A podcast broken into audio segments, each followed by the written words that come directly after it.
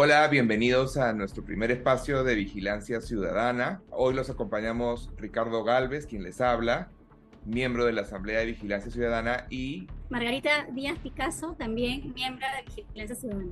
Margarita nos va a empezar contando quiénes integran Vigilancia Ciudadana y este y qué es Vigilancia Ciudadana. Gracias, Ricardo. Bueno, Vigilancia Ciudadana es una organización joven compuesta por diversos profesionales. Aquí estamos abogados, politólogos, sociólogos, especialistas en comunicaciones, periodistas. Está integrada por Nora Loredo, Blanche Kotler, Luisa Belois, Carlos Manuel Cochea, Luz María Elguero y quienes les hablan Ricardo y Margarita.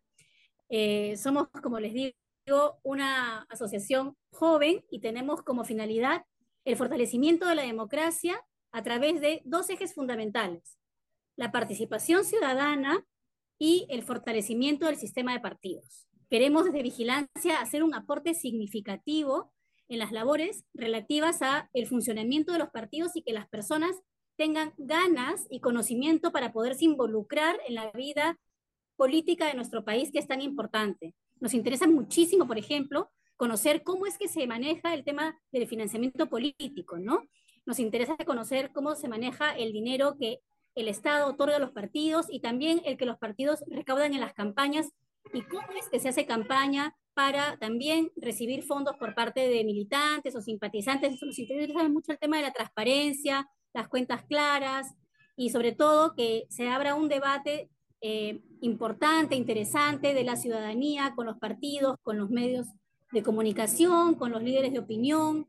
Y queremos, Margarita, partir eh, bajo tres líneas de trabajo clave, que es la docencia, trabajar con la ciudadanía para empoderarla en materia de participación y lograr el interés de las personas en saber cómo funcionan los partidos políticos, cómo se financian y generar este involucramiento ciudadano en crecimiento, ¿no? Y, y, y, la, otra, la otra línea sería el monitoreo, hacer seguimiento a la labor de los organismos electorales, por ejemplo, como tú mencionabas en temas de financiamiento, y colaborar con las normas que regulan el sistema político peruano. Una democracia sin organizaciones políticas sólidas difícilmente puede sobrevivir. La precariedad y debilidad de nuestros partidos políticos son algunas de las causas de la grave crisis en la que hoy nos estamos encontrando. No hay que desconocer que gran parte del desprestigio que tiene la clase política proviene de la falta de confianza que se les tiene debido a que, no sé, responderían a intereses ocultos, o fruto de un pernicioso sistema de financiamiento político. Y desde Vigilancia Ciudadana pensamos, ¿no? La democracia cuesta y debemos ser capaces de sostenerla.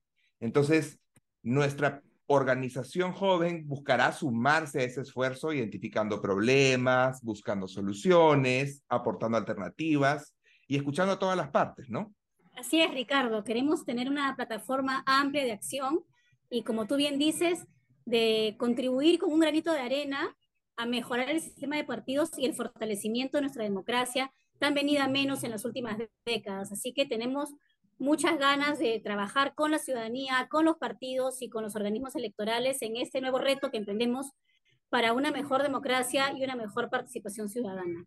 Y próximamente vamos a estar lanzando varios de estos videos sobre docencia política, sobre temas que nos interesen, que generen involucramiento de la ciudadanía y nos van a poder encontrar en este espacio a Margarita y a mí y seguramente a algunos invitados conversando de temas importantes para la política peruana.